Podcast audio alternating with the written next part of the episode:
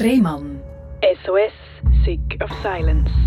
Herzlich willkommen bei SRF Virus, herzlich willkommen zu der Sendung Rehmann SOS Sick of Silence. Das ist die Sendung, wo man über Sachen redet, wo man sonst nicht so offen mit anderen teilt. Wenn man das Gefühl hat, wenn ich das anderen Leuten von mir erzähle, dann meinen die, äh, ich, ich spinne oder äh, ja, ich werde verurteilt für mein Sein.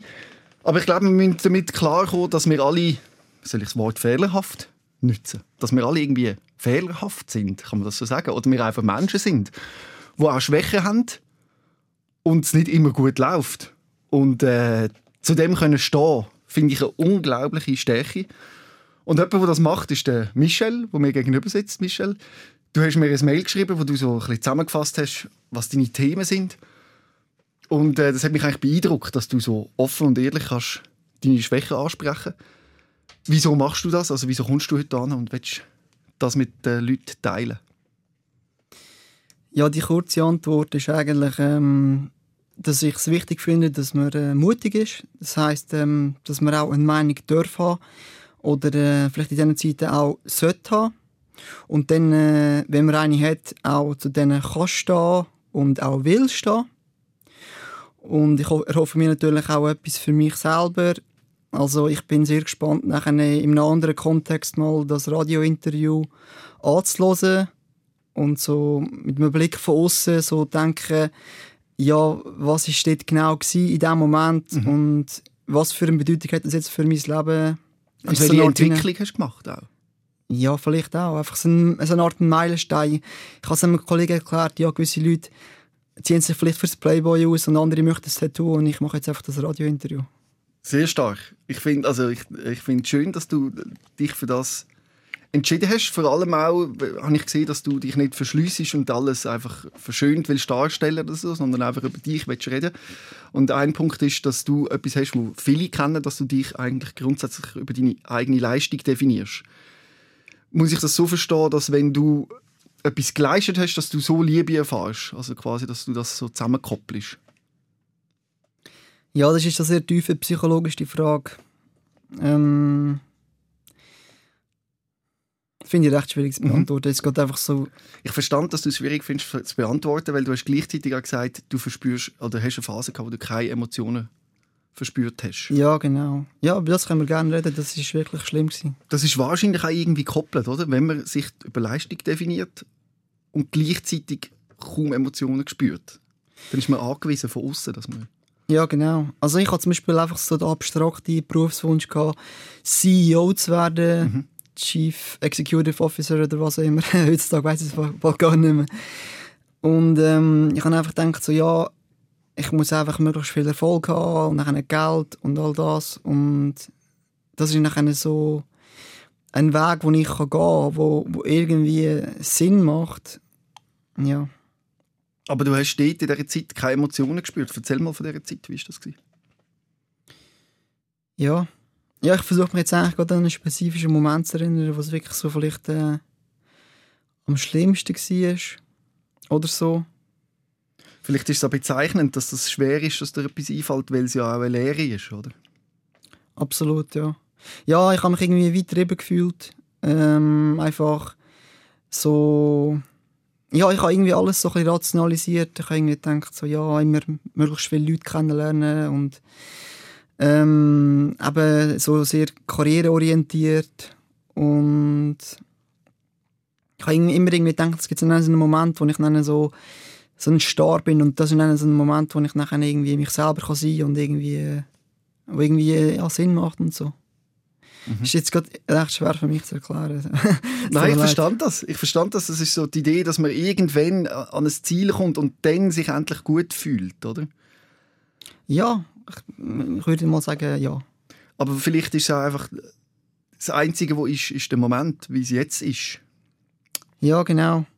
Also ich habe eigentlich sehr viel mir Gedanken gemacht über mein Leben.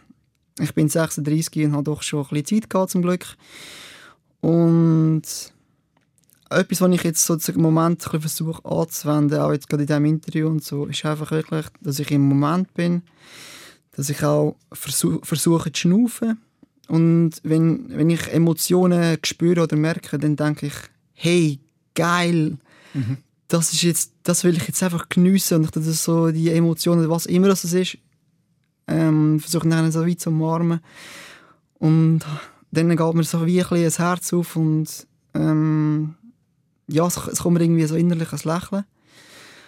Und dann denke ich einfach so, um das geht es, so, dass man einfach das kann irgendwie feiern oder, oder geniessen, was auch immer gerade im Moment hat, weil wenn man einfach äh, die Leere hat, dann ist es wirklich einfach das Schlimmste vom Leben, mhm. finde ich. Du umarmst auch Gefühle wie Angst oder... Ja, unbedingt. Ja. Weil das ist besser als nichts fühlen. Ja, genau. Es ist das Schlimmste für mich, nichts zu fühlen. Wie lange war die Phase, wo du nichts gefühlt hast? Ja, es ist, äh, es ist vielleicht nicht irgendwie so heute bis morgen oder so, sondern die Phase ist eigentlich so, es ist ja eine Entwicklung und auch, es verändert sich immer noch und ich bin immer noch der gleiche Mensch und zu einem gewissen Grad. Aber ich denke, so am schlimmsten ist es vielleicht so mit 20 oder so, schätze ich mhm. Da habe ich wirklich auch noch nicht die, die Skills gehabt, um etwas dagegen machen irgendwie, sag ich mal. Wo hast du die Skills gelernt? Ja. Ja, ich habe natürlich auch versucht, ähm, also ich habe natürlich mich auch extrem schwer da Hilfe zu holen. Aber ich habe teilweise einfach müssen Hilfe holen, weil es nicht anders gegangen ist. Und dann habe ich, habe ich natürlich schon viel können lernen. Bring mir mal so eine Situation, wo du hast müssen Hilfe holen, wo du gemerkt hast, jetzt geht es nicht mehr. Ja, das war eigentlich sehr eindrücklich für mich persönlich auch. Ähm, ich habe meinen Bruder geschlagen. Mhm. Und also wie war das? Gewesen? Was ist dir passiert? Ja, ich habe einfach das Gefühl, gehabt, ich, ich habe irgendwie die Weisheit mit Löffeln gefressen und, mhm. oder so. Und mein Bruder müsse auch alles genau so machen wie ich, weil ja ich das ja alles so super gut weiß und so. Mhm. Und dann, äh, wenn er dann aber etwas nicht so gemacht hat, wie ich es wollte, dann bin ich einfach extrem wütend geworden. Mhm. Und ja, bin halt ausgerastet und habe ihn geschlagen und so. Das war wirklich schlimm. Gewesen möchte ich hier noch eins betonen. Ein, äh, ist ein jüngerer Bruder? Ja. Wie hast du ihn geschlagen? Was ist dir genau passiert? Ja, er hat teilweise ins Spital müssen und so. Und... Wieso? Was, was hast du genau gemacht? Ja, eigentlich war es eine Situation, er war am Gamer. Mhm. Er ist so auf einem Stuhl gehockt, an einer Wand. Und ich habe mir irgendetwas gesagt, mach irgendwie das oder äh, irgendwie so etwas nicht, was mit dem Gamer zu tun hat. Und er hat einfach irgendwie ähm, nicht reagiert, hat einfach gegamet und so. Und dann habe ich ihm einfach aus nächster Nähe einfach eine Faust in die Fresse gegeben und er ist dann mit dem Kopf hinten an die Wand angeschlagen und dann hat er dort Bühlen gehabt. Oder das Schlimmste, was ich je gemacht habe, finde ich, ist, wo er einmal so, ich habe ihn Art wie ein bisschen zusammengeschlagen und dann ist er so auf den Knie gesessen. auf den Knie ähm, gewesen. Und dann haben wir einfach nicht irgendwie voll also es klingt selber so krass, dass ich es fast nicht kann, kann glauben oder so. Aber irgendwie haben wir schon noch eins, nachher noch einen Scheiß richtig irgendwie reingeschlagen. Ja. Wieso hast du das gemacht? Ja, das habe ich eigentlich ja schon versucht zu erklären irgendwie. Hast du mit ihm darüber reden über all das? Ja, klar. Ähm, also ist nicht klar, aber ich habe das immer gemacht. Ich, und ähm, ja, ich versuche eigentlich schon irgendwie mein Leben lang irgendwie offen zu sein. Irgendwie, Ehrlichkeit war irgendwie immer schon so etwas, gewesen, wo, wo mir irgendwie nie schwer gefallen ist. Und ja, aber jetzt im Rahmen von meinen Eltern und von, von meinen Brüdern, wenn ich so über das rede, ist es halt immer noch ein bisschen surreal. Mhm. Und ich das jetzt hier so höre im Radiointerview oder und das nachher auch öffentlich ist und so, finde ich es fast noch schockierender, als ich es jetzt eigentlich so schon wahrnehme. Mhm. Oder Sch wahrgenommen Also schämst du dich für das? Nein. Nicht? Nein. Was ist denn das für ein Gefühl, das du dort hast?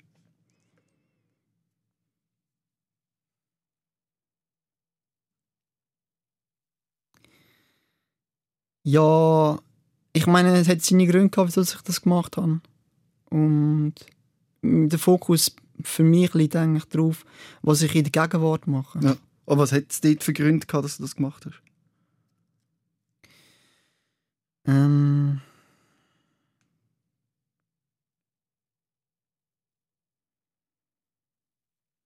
ja, ich habe irgendwie halt so eine Art äh, eine toxische Beziehung gehabt zu meinem Bruder. Also ich habe irgendwie selber äh, Probleme mit mir selber und habe dann äh, Gefühl, oh, irgendwie, ich muss etwas kontrollieren. Ich, es, das finde ich jetzt mega schwierig zu Mhm. beantworten und ich habe das Gefühl, ich habe es schon, schon versucht. Ja. Mhm.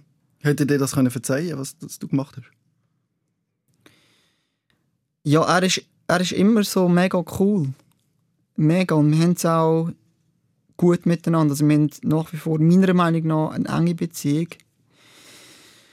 Ähm, aber ich glaube, so etwas kann man gar nicht wirklich verzeihen. Mhm. Könnte das wieder passieren? Ja, auf jeden Fall. Also, das ist das Mindset, wo ich jeden Tag rumlaufe. Ich sage immer, schau, Michel, du kannst das jederzeit machen. Und ich glaube, nur wenn man sich das bewusst ist, dass man das fähig ist, das zu machen, kann man auch, wenn man Glück hat, ja, wie abs- abstinent werden oder so. Hast du, Ang also hast du auch mal ein bisschen Angst vor dieser Emotion, wenn die aufkommt? Ja, ich meine, damals mal, wenn ich halt so ausgerastet bin, dann ist mir so voller Adrenalin und so, dann würde ich vielleicht nicht unbedingt sagen Angst. Und heutzutage Ja. versuche ich mit meinen Emotionen extrem bewusst umzugehen und Angst ist auch eine Emotion, aber die Emotionen, die dann dazu führt, dass man ausrastet, ist nicht ist vielleicht ein bisschen anders oder so. Und wie gesagt, ich versuche dann einfach, das im Moment wahrzunehmen, zu geniessen. Also ich habe, wir sind jetzt auch ein bisschen abgekommen vom Thema. Auch etwas, wo, wo mir geholfen hat, habe ich noch mhm. sagen. Und das habe ich äh, eigentlich, du hast das erzählt, wegen, wegen der Gewalt. Mhm. Ich bin nachher eigentlich äh, in so eine Männerberatung gegangen für Gewalt oder etwas Mhm. so. Und dort hat er mir so etwas erzählt, das, äh, das hat mir äh, zum Beispiel jetzt extrem geholfen. Er hat so gesagt, ja, es gibt so wie einen Da- Dampfkochtopf und wenn es so pfeift, dann ähm, ja, ist das spätestens höchste Zeit, dass man irgendwie das merkt oder dass man innerlich kocht. Mhm. Das heißt, ich muss eigentlich in mich selber hineinschauen Mhm. und versuche äh, eigentlich meinen die Prozess zu, anti zu antizipieren. Mhm. Und er hat auch noch so ein Beispiel gebracht von so einer Taschenlampe. Das heißt, wenn ich jetzt so wütig werde auf meinen Brüder, Mhm. dass ich nachher wieder Fokus oder sozusagen das Taschenlampenlicht auf meinen Brüder habe.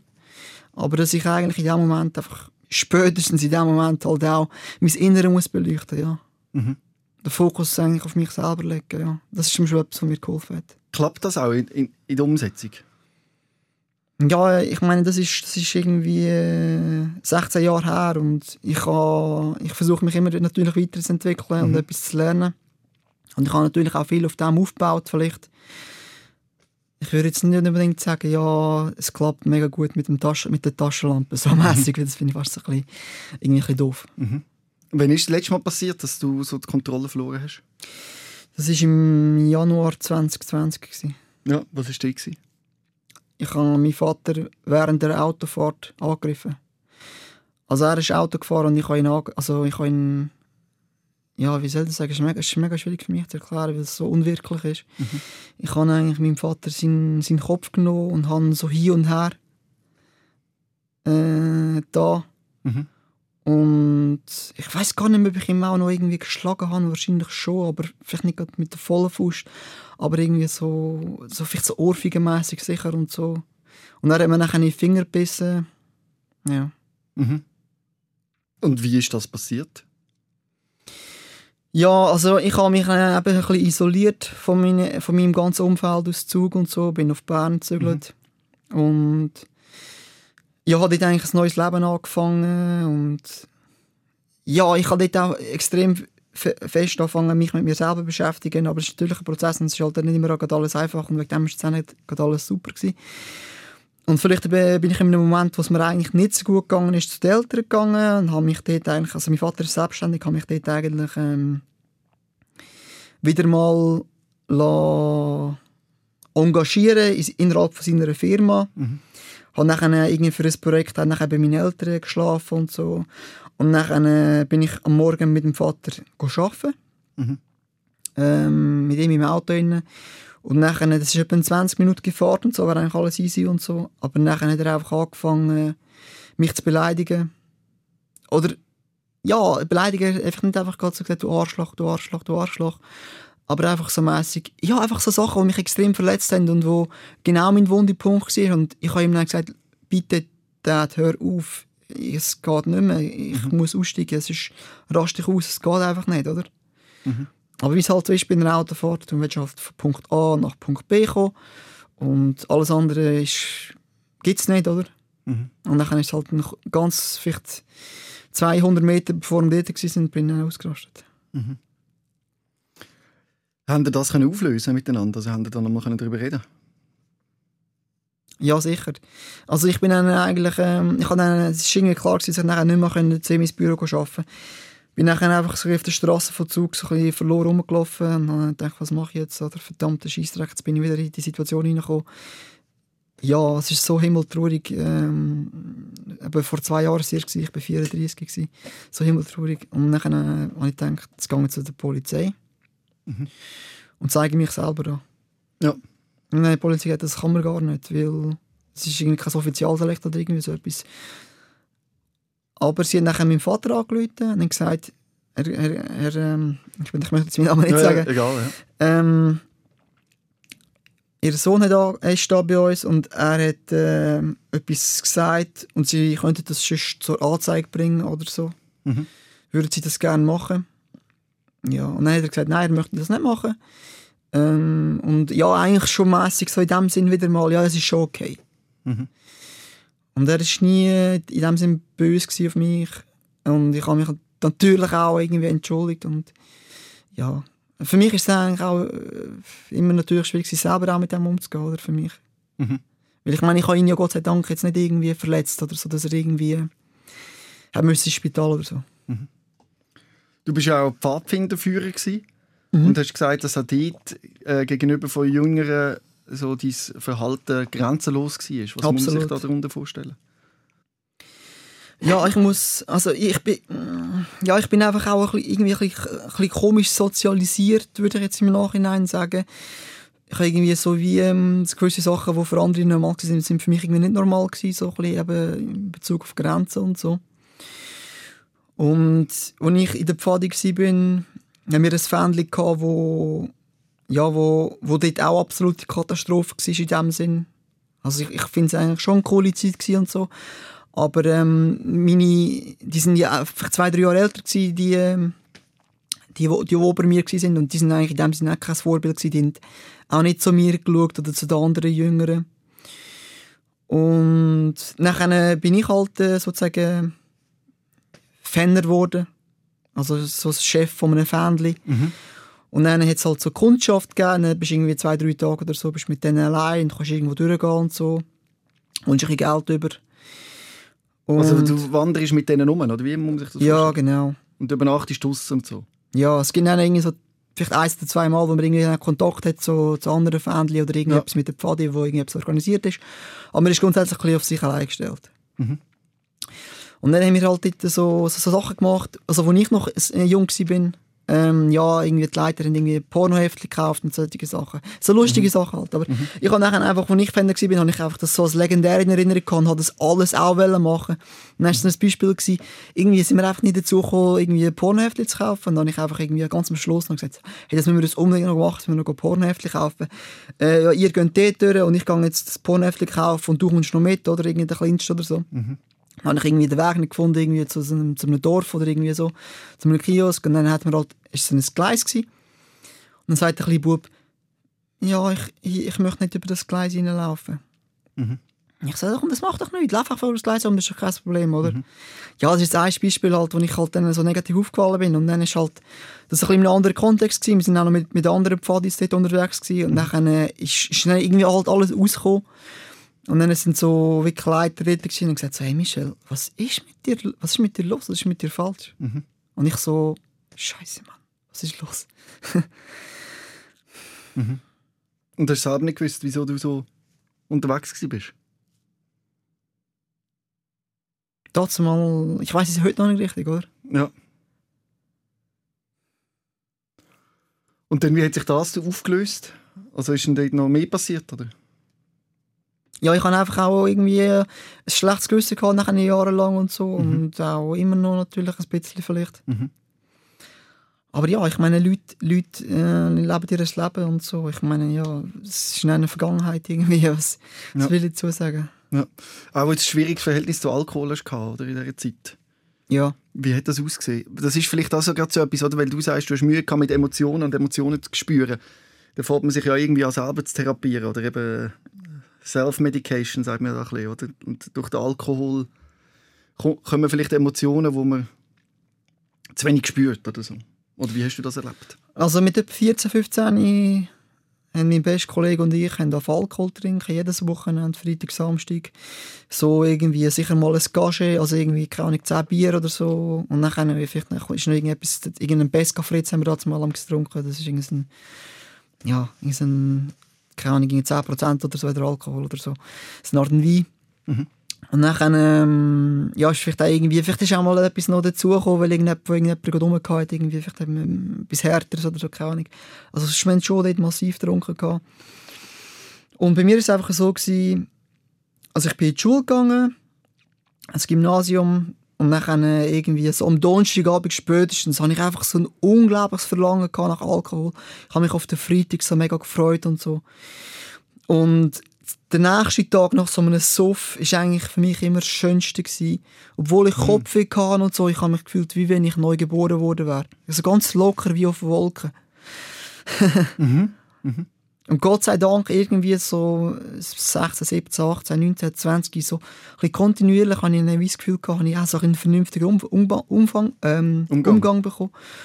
Und ich habe das Bedürfnis jetzt irgendwie wie, jetzt irgendwie wie geleitet. Und ich habe dann auch in meinen Anfang, Anfangs 20er Jahren mich sehr fest mit dem Thema beschäftigt und ich habe auch von jemandem, wo mir sehr wichtig ist, Hilfe bekommen.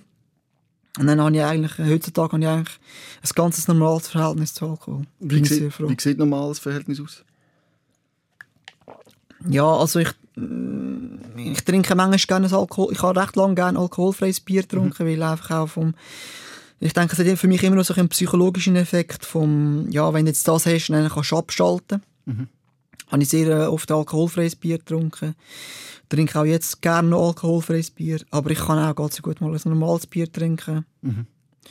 Und so Wein und solche Sachen habe ich eigentlich gar nicht besonders gerne. Und Härtealkohol, ist so finde ich, ist für mich jetzt so, ist nicht meine Welt, ehrlich Ja. gesagt. Und in der Zeit, wo du eben viel getrunken hast und vielleicht auch ein bisschen Kontrollverlust gehabt hast, sind da Sachen passiert, wo du denkst, oh, das will ich nicht mehr leben? Ja, ich finde, ich habe schon mega viele gesteckliche Sachen äh, erzählt und ich könnte jetzt vielleicht schon irgendwo etwas vorgraben, aber es fällt mir jetzt ganz spontan nicht ein. Ja. Aber es war schon so, gewesen, dass irgendwann der Punkt gekommen ist, oder, wo du hast müssen merken der Alkohol tut mir nicht mehr gut, sondern weil du hast eben beschrieben, eigentlich, das war noch schön gewesen am nächsten Tag, das gute Gefühl, oder? Irgendwann muss ja die, negati die negativen Gefühle überwogen haben. Es hat sich einfach so wie ein bisschen ausgelebt. Also ich habe ich habe mich auf eine gewisse Art entwickelt und dann ist es irgendwie zum Glück ein bisschen immer sekundärer geworden. Und in der Schule hast du ein bisschen Mühe gehabt mit der Konzentration, oder hast du dich einfach nur am Vormittag konzentrieren Ja, also es hat Zeiten gegeben, da können sicher auch meine ehemaligen Klassenkameraden und Klassenkameradinnen können das bestätigen.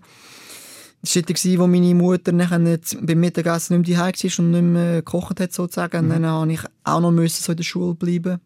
Und dann ist es mir einfach zu viel geworden. Und dann habe ich am Nachmittag mich gar nicht mehr können konzentrieren. Dann hatten wir irgendwie zwei, drei Lektionen gehabt und ich bin einfach ähm, der Pausenclown Pausenclown. Ich habe nichts anderes gewusst zu machen. Also ich habe nichts, ich bin überhaupt nicht aufnahmefähig gsi und ich hätte so gerne wollen und ich hätte so gerne wollen etwas lernen und äh, Leistungen bringen, aber ich habe einfach überhaupt nicht können und ähm, ich bin nachher nach Hause gegangen, habe überhaupt nicht profitiert habe irgendwie versucht Hausaufgaben zu machen, irgendwie das versucht nachzuschaffen. Ja, es war himmeltraurig. gewesen. Dass man dir psychologische Unterstützung angeboten hätte, ist das dort nicht Thema gewesen? Nein, wirklich nicht. Also das ist bei- im Gym- Gymnasium ist es halt so gewesen, äh, man hat irgendwie zehn Lehrer für jeden Fach irgendeinen Lehrer und niemand fühlt sich wirklich verantwortlich, niemand kennt einen wirklich.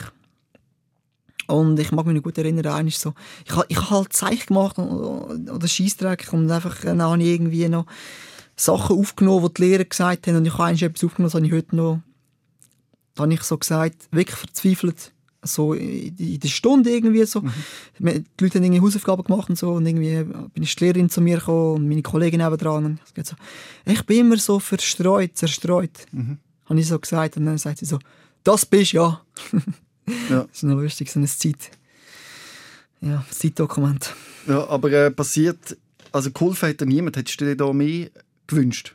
ja, ich kann mir es irgendwie gar nicht anders vorstellen. Das ist die Welt, in der ich aufgewachsen bin. Und heutzutage redet man über so viele gute Sachen, über so viele positive Sachen, wo man reden sollte. Und ich denke immer so, geil und wow. Und ich, ich, ich, ich bin erst 36, aber ja, ich habe irgendwie das Gefühl, Dazu mal, als ich eben vielleicht 15 war, bin, irgendwie 2001 oder 2002, oder, ja, ist einfach, es ist halt gleich halt eine andere Welt gewesen auch noch. Ja.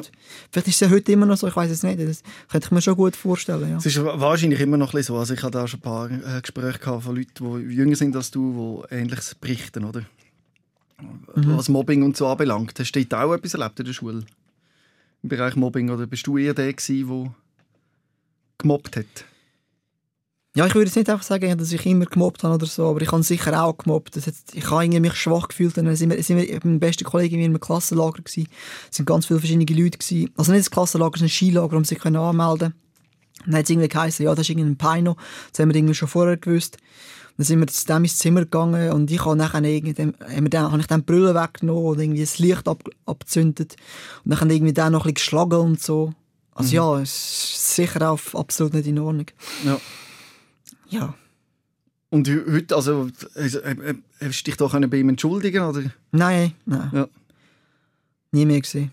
Ja. Aber ich habe, sicher, ich habe sicher auch andere Leute gemobbt, aber es, es ist immer ein auf die Konstellation darauf angekommen und ich würde jetzt nicht sagen, dass ich jetzt, wenn ich in einer Klasse bin oder so teilweise, habe jetzt schon Leute gehabt, die massiv vielleicht schlimmer gemobbt haben als ich. Mhm. Ich bin einfach für teilweise als ein Mitläufer gewesen. Mhm.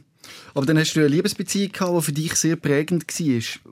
Was hat das ausgelöst bei dir? Ja, genau. Also, es war wirklich so, ich war eigentlich so ein Mensch gewesen, ohne Emotionen. Mhm. Und äh, dann habe ich eine Frau kennengelernt. Und dann äh, hat es halt so eine Kennenlernphase gegeben und ich habe immer alles so nach Skript gemacht, sozusagen. Ich bin so der Typ gewesen, so, ich habe immer Frauen abschleppen und so. Und dann habe ich gesagt, ja, jetzt mache ich das und dieses, dann gehe ich mit ihr an diesen Ort und dann küsse ich sie. Mhm. Weil dann habe ich eigentlich sozusagen die Hausaufgaben gemacht und so. Und dann habe ich den nächsten Schritt und genial, oder? Mhm. Und dann bin ich halt an eine, an eine, an eine Frau angekommen und dann ist es halt irgendwie ein bisschen ernster geworden und so. Und dann ist halt meine harte Schale ist irgendwie so, äh, hat angefangen erodieren. Und ich habe dann mega Angst bekommen. Mhm. Dass sie dein wahre Ich sieht, quasi?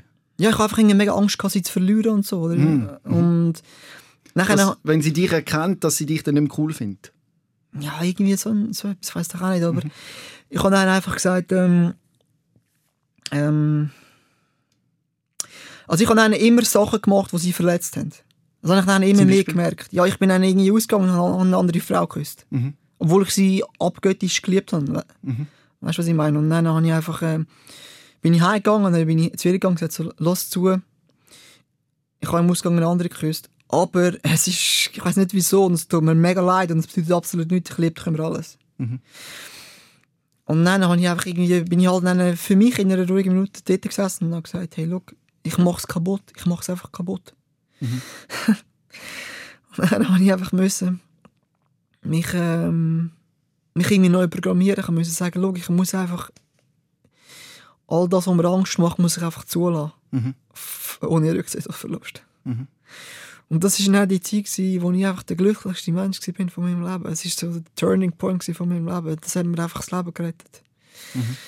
Ich meine, ich bin jetzt 36 und es ist auch nicht einfach alles einfach, aber ja. Dort hast du plötzlich den Zugang eben gefunden wieder zu den Emotionen und haben die dich wahrscheinlich auch ein bisschen überschwemmt? Ja, absolut. Ich mag mich erinnern, ich bin eigentlich, es war so ein Sommertag, so eine Sommernacht und ich konnte nicht können schlafen, bin mit ihr im, im Bett gewesen, bin aufgestanden und bin auf so, so ein kleines Quartierströssli, dort wo sie gewohnt hat und ich bin einfach so auf die Straße gelegen und ich habe einfach so gelacht. Ich bin einfach der glücklichste Mensch auf der Welt. Das war für mich das sinnbildlich für, mhm. für das. Mhm. Hätten das funktioniert, die Beziehung? Nein. Auf die Länge? Nein. Wo, wo sind die Probleme gewesen? Ja, es ist mega schwierig für mich zu sagen. Sie hat mit mir Schluss gemacht. Nach ähm, knapp einem Jahr.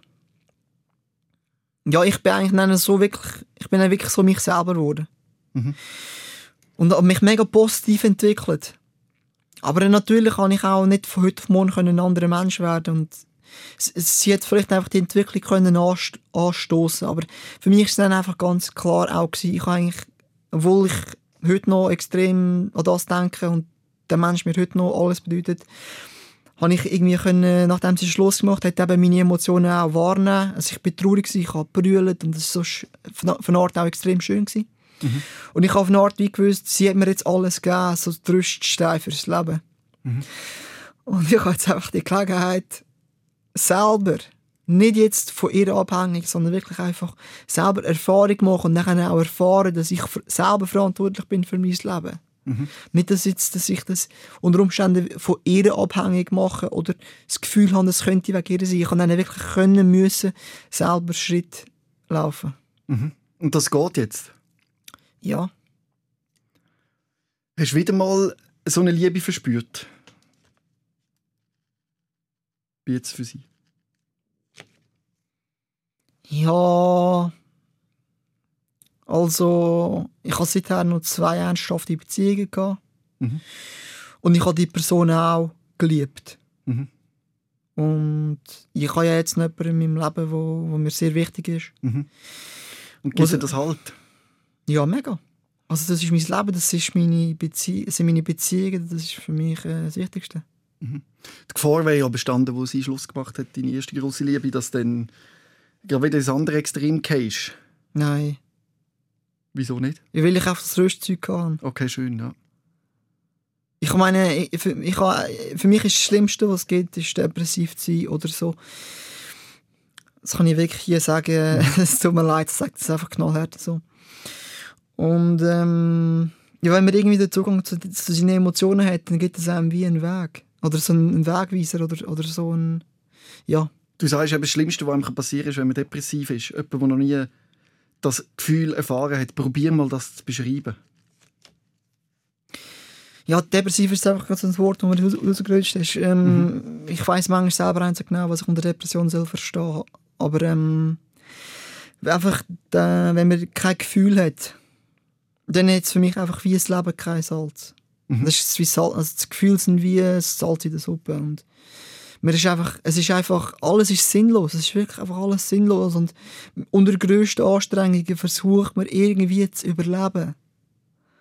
Aber all das, was das Leben ausmacht, ist einfach nicht da. Mhm.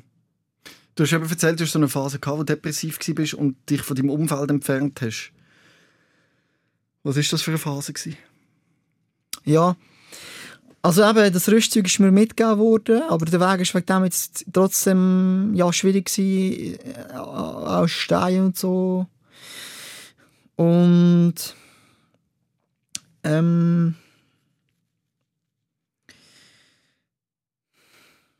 ja, irgendwie habe ich nachher einfach äh, ich so mein Leben gelebt und so, so ein bisschen halb losgelöst von meinen Eltern. Und dann bin ich in einer Situation, wo ich im Ausland war und dann habe ich gesagt, so jetzt irgendwie, äh, ich muss wieder zurück zu den Eltern.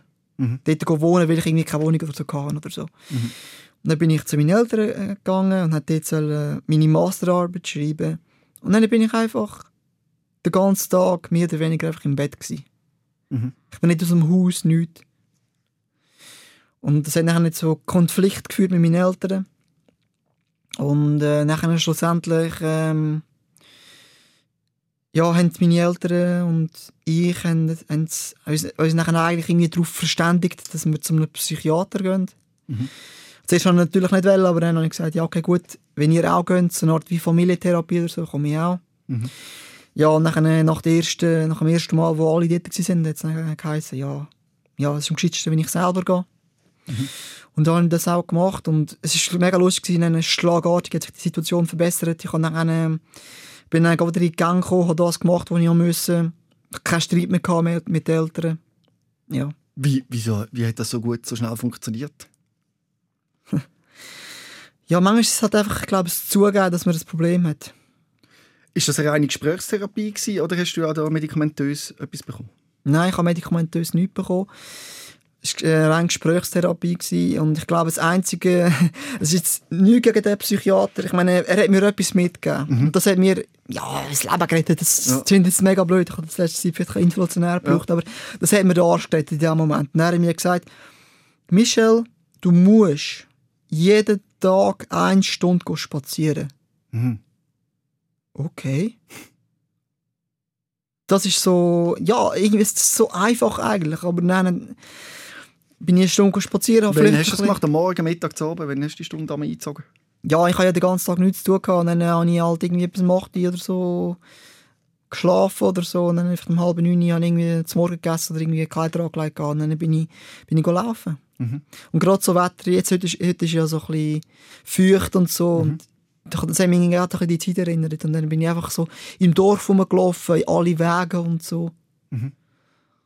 Ja, ich habe das Gefühl, schon das Gefühl, dass mir das irgendwie ein bisschen geholfen hat, ein bisschen den Kopf durchzulüften und ein bisschen zu mir selber zu finden. Was ist denn passiert auf diesen Spaziergängen? Hast du etwas gedacht oder was ist abgelaufen? Ja, die Natur ist einfach so wunderschön. Also, man schmeckt vielleicht etwas. Und wenn wir vielleicht jeden Tag irgendwo durchlaufen, dann beobachten wir immer vielleicht ein bisschen etwas anderes. Einmal jetzt eine Schnecke oder jetzt Schnecke, einmal nicht. Und dann sieht man vielleicht am nächsten Tag noch irgendetwas, wo man... Es hat immer irgendeinen Zusammenhang. Und ja, es ist einfach so... Auch, auch die Luft und alles, es ist nachher so wie Balsam. Es ist einfach so wie... Ja, es ist einfach genial. Aber wie gesagt, ich finde, das ist ein mega guter Tipp und ich kann- würde das immer und jedem einfach so jedem grundsätzlich empfehlen. Machst du das heute noch? Die Spaziergänge? Ja, jetzt momentan habe ich ein bisschen Probleme mit dem Knie. Also, das ist mega traurig in dem Sinn. Also, es ist momentan fühle ich mich so teilweise, weil ich halt auch ähm, viel laufe beim Arbeiten, kann ich in der Freizeit wirklich gar nicht mehr laufen, weil ich einfach irgendwie muss ein Schmerzen verhindern oder das, Mhm. das Bein mich erholen lassen. Ich, ich, kann, ich, ich, es ist schrecklich, aber ich kann wirklich einfach manchmal nicht. Ich wüsste, ich könnte es und ich würde gerne. Ich habe jetzt drei Tage hintereinander frei gehabt. Am ersten konnte ich praktisch nichts können machen. Mhm. Einfach die sein. Und gestern habe ich das dann gemacht und bin rausgegangen und bin, bin laufen. Und ja, ich habe es einfach mega genossen. Was machst du denn für einen Beruf, dass dein Knie so bemitleidet wird? Ich bin Servicemitarbeiter, also ich Ja. arbeite in einem, in einem Gastronomiebetrieb. Das ist schon anstrengend, da ist man immer auf dabei. Ja, genau. Ja. Du bist nachher von den Eltern ausgezogen, oder? Und hast ja quasi ein, ein eigenes Leben aufbauen oder baust auf im, im Kanton Bern. Ja. Erzähl mal, und hast das alles, also die Vergangenheit ein bisschen hinter dir lassen? Wie funktioniert der Prozess? Ja, also ich habe jetzt kürzlich das GA gekauft und jetzt nutze ich das extrem auch wieder in mein altes Umfeld zu pflegen. Also ich habe natürlich äh, den Kontakt zu vielen ehemaligen Kollegen so verloren, aber ich habe immer meinen besten Kollegen gehabt. Und jetzt über ihn habe ich auch wieder ein bisschen Kontakt zu den anderen gefunden. Ich bin zum Beispiel einmal, äh, an einen EVZ-Match gegangen, Mhm. habe dort auch wieder viele Leute gesehen. Und äh, das ist dann schon schön, weil irgendwie die Leute sind immer noch in meinem Inneren, bedeuten mir extrem viel. Und ja, jetzt finde ich jetzt so ein bisschen, wie es wieder, Wiedersehen steht. Und jetzt bin ich auch gerade unglaublicherweise so die letzten drei Tage bei meinen Eltern gewesen. Wieso unglaublicherweise? Ja, weil... Ich meine, ich habe immer so, Autonomie ist mir extrem wichtig gewesen. Ich habe mein eigenes Zuhause und Mhm. ich, bin, ich bin gerne dort und habe mein eigenes Leben mir aufgebaut und sehr- fühle mich sehr wohl im Kanton Bern. Aber ich habe zum Beispiel auf der Suche gesagt, ähm, ich möchte mich nicht mehr irgendwie zurückziehen. Mhm. Ich möchte mich nicht mehr irgendwie zurückhalten. Mhm. Ich ich bin hier unter Menschen, das ist meine Familie und die bedeutet mir viel. Mhm. Und äh, ich habe mir immer gedacht, so, ach, jetzt bist du 36, jetzt gehst du den Eltern heim, jetzt solltest du doch selber eine Familie haben und so, oder? Aber es ist halt einfach nicht so und das ist einfach die Realität und ich kann jetzt einfach nicht das erzwingen und ich kann einfach froh sein, dass es die Menschen jetzt gibt. Und dann nehme ich einfach das, was ich habe und ja, ich glaube, das ist so ein Demut auch, den ich bekommen habe. Ist das ein Wunsch von dir, eine eigene Familie? Ja, unbedingt. Bist du, also, wo, wo bist du auf dem Weg? Also meinst du, hast du das Gefühl, kommt da schon bald etwas? Oder? Ja, ich hoffe es, ja. Gut. Und ein anderes Thema, das dir wichtig ist, ist eben dein Selbstbewusstsein, das zu finden und das Verständnis für das Wort ja. Selbstbewusstsein. Das finde ich mega schön, dass du das sagst. Selbstwertgefühl, ja. Ähm, ich, mir, ja, ich, bin ein Mensch, der sich immer über alles extrem viel Gedanken gemacht hat. Und das ist, äh, ich habe das Wort irgendwie nie verstanden. Dazu mal hat die Frau, die mir so wichtig war, eben, hat mir, oder, ja, mir dann gesagt, ähm, ich habe das Gefühl, du bist nicht selbstbewusst. Ich sagte, so, was, ich bin nicht selbstbewusst. Ich habe kein Problem, ich stehe vor Leuten hin, rede vor ihnen, ich organisiere, mache, ich bin mega selbstbewusst. Ja. Und jetzt ja, kann ich mir zum Beispiel überlegen, was könnte das Wort eigentlich bedeuten? Und ich, ich glaube, das heißt eigentlich, dass man sich bewusst ist, was man macht. Und wenn man sich bewusst ist, was man macht, weiß man vielleicht auch, was man will. Und wenn man nachher, wenn man nachher etwas macht und dann merkt man, also wenn ich zum Beispiel jemanden umbringen will, Mhm. dann äh, ist es ja nicht sehr ähm, gut vereinbar mit der Gesellschaft. Mhm. Und ähm, das heißt, ich wäre nachher irgendwie wie ein Fremdkörper oder so. Und dann hätte ich durch das dann ein mega müsste ich ein mega schlechtes Selbstvertrauen haben. Und ich habe jetzt einfach gemerkt, ähm, ja, wenn man selbstbewusst ist und sozusagen die Sachen bewusst macht und dann aber auch weiss, was man will, und dann äh, merkt man, dass das Umfeld das auf positiv auf einen reagiert, dass man es einem unterstützt. Dass es nachher so eine mega positive Dynamik gibt und dass man nachher eigentlich so etwas bekommt wie Selbstvertrauen. Mhm. Und das ist, ich bin jetzt 36 und irgendwie habe ich das Gefühl, ich kann das langsam erkennen. Und es ist so geil, ja, es ist so cool und Es ist massiv selbstbewusst, was du da gerade machst, eben auch über äh, deine, deine dunkle Seite so reden und dass du dir dem eben bewusst bist. Ähm, ein bisschen verschrocken bin ich jetzt schon, wo du gesagt hast, wenn du jetzt jemanden willst umbringen dass es dann ein Problem wäre für die Gesellschaft, oder? Von der Gesellschaft. Also für dich selber, wo sind da deine Emotionen? Ja, es ist ich hatte das genau, ich hatte die gleiche Situation mit zwei Kollegen. Hat mir der Kollege am Schluss gesagt, hey Michel, du musst echt Hilfe holen. Mhm. Weil so etwas sagt man einfach nicht. Das haben wir auch mega zu denken gegeben und ich habe mir nachher auch Hilfe geholt. Aber jetzt kann ich das vielleicht noch einmal ähm, ein bisschen ausdeutschen, was ich damit meine. Also ich habe einfach, jahrelang habe ich einfach so, mich nur immer darauf fokussiert, was will ich, was will ich. Mhm. Und ich habe einfach, ich habe immer so die, die Überzeugung gehabt, egal was man will, es ist richtig und man darf es nachher auch machen. So total auf Selbstverwirklichung. Und ja, ich denke, ich habe jetzt eigentlich begriffen, dass eben, dass es nicht möglich ist. Dass es immer Grenzen gibt. Und ähm, ich habe das Beispiel gebraucht mit dem jemanden umbringen, weil das einfach etwas ist, wo hundertprozentig gesellschaftlich nicht akzeptiert ist. Das ist. Jedes Kind weiß es oder jeder normale Mensch weiß, dass das nicht geht. Und ähm, darum habe ich das Beispiel gebracht. Einfach zum, ein extremes Beispiel. Aber die Frage ist, geht es für dich? Wie? Die Frage ist, geht es für dich? Wie meinst du das? Also du sagst, gesellschaftlich geht es nicht, oder? Aber könntest denn du das? Könntest du denn jemanden umbringen? Ich könnte jemanden umbringen, ja. Uff, ich könnte das nicht. Also könnte ich nicht. Ich könnte das, ja. Uff. Ja, ich hätte keine, also, pff, keine Chance. Nein. Ja. Und du mach, würdest es aber dann nicht machen, weil es gesellschaftlich nicht akzeptiert wird werden. Das, das wenn, was wäre wenn, das finde Ja. ich völlig äh, lächerlich, ehrlich gesagt. Mhm. Ähm, ich, han, ich bin 36 und ich habe noch niemanden umgebracht. und äh, ich hoffe auch, dass ich in Zukunft niemanden umbringen Ja. Aber bist du nicht sicher, dass das nicht passieren kann? Nein. Es ist möglich. Wie? Also wie könnte das möglich sein? Ich kann mir das wie für mich, also in meiner Welt, in meiner Vorstellung, kann ich mir kein Szenario vorstellen, wo ich jemanden umbringe. Ja, ich denke, es, ist eigentlich, es, sind, es sind relativ viele Sachen möglich. Und äh, ich finde es mega wichtig für mich persönlich, dass ich be mir bewusst bin, dass das alles kann passieren das kann. Das kann ich machen, das kann mir passieren. Mhm. Ja. Mhm.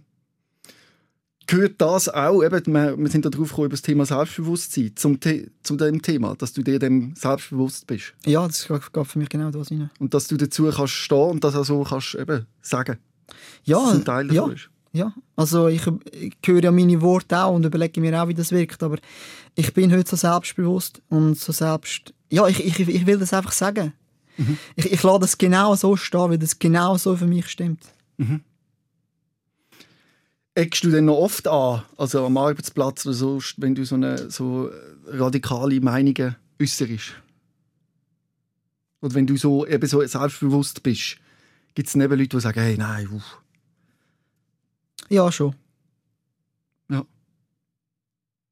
Wie, wie gehst du mit dem um oder wie gehen denn die Leute mit dem um? Ja, irgendwie... Ja, versuchen sie mir halt zu sagen, hey Michel, ja, wieso sagst du so etwas, was ist mit dir los oder so? Mhm. Ja. Und wenn ich mit dem umgehe, ist... Ähm, Also hinterfragst du das denn auch bei dir selber, dass du denkst, vielleicht ist da etwas komisch?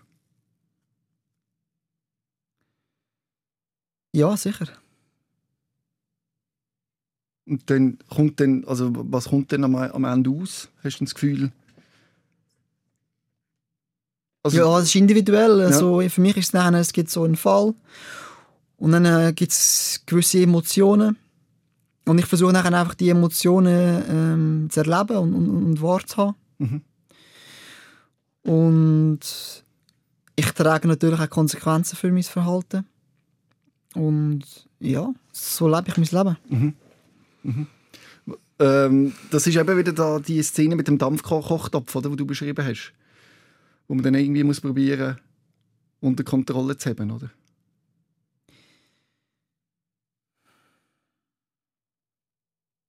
Ja.